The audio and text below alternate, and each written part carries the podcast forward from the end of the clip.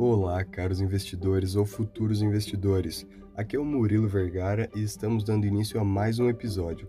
Hoje falaremos sobre a Super Quarta que aconteceu ontem. Mas o que seria essa Super Quarta? O que ela pode causar na economia e como isso pode afetar no meu bolso? Calma aí que vamos responder essas perguntas e muitas outras agora mesmo. Primeiramente, vamos entender o que é esse fenômeno. Quando a taxa de juros é definida tanto aqui no Brasil pelo Copom, o Comitê de Políticas Monetárias, quanto lá nos Estados Unidos pelo FONC, no mesmo dia, tal evento é chamado de Super Quarta, considerando tamanha importância para a economia mundial.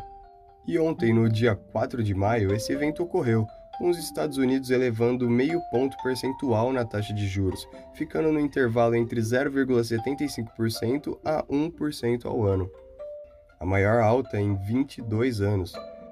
No Brasil, a famosa Selic teve uma alta de 1 ponto percentual, indo de 11,75% para 12,75%, sendo o décimo aumento consecutivo e o maior patamar em cinco anos e ambos os aumentos foram conforme as expectativas do mercado.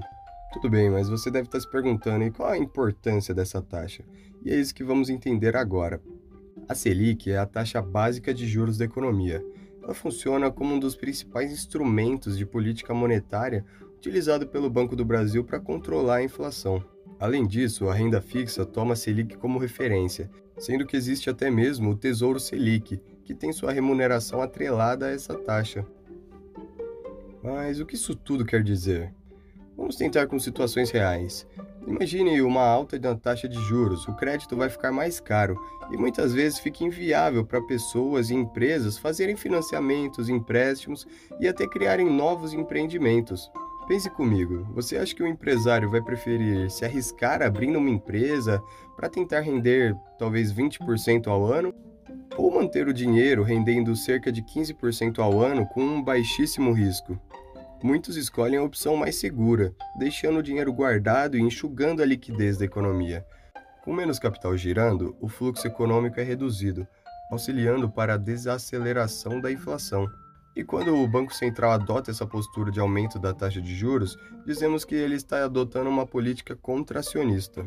Vale citar que isso pode ser perigoso, considerando que menos empresas são fundadas, por consequência, menos empregos são gerados, podendo acarretar em uma bola de neve, levando o país a uma futura crise. Agora que já entendemos o que é a Selic e como ela funciona, como será que ela pode afetar diretamente no nosso bolso? Nós falamos anteriormente que a Selic é a referência para os investimentos de renda fixa, correto?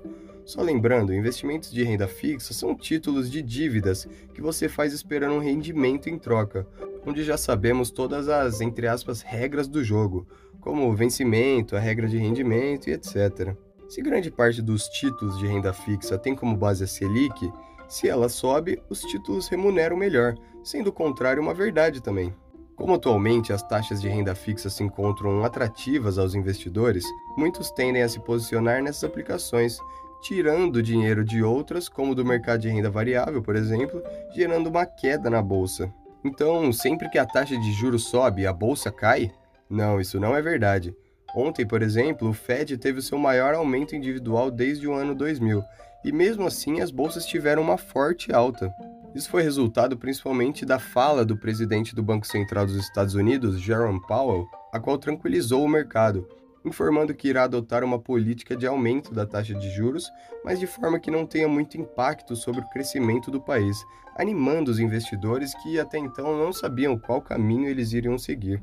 Foi informado também que as próximas altas talvez sejam no patamar de 0,5%, acalmando o mercado que estava preocupado com fortes altas de 0,75%. A Super Quarta é um evento de extrema importância para o mercado financeiro e também para a economia dos países, por isso fique sempre de olho nesse evento, pois ele provavelmente definirá qual caminho que grande parte da capital do mundo irá tomar nos próximos anos.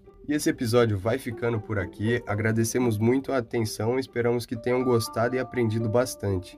Continue ligado, pois na sexta-feira vai sair mais um Copa Giro e semana que vem tem mais conteúdo para você.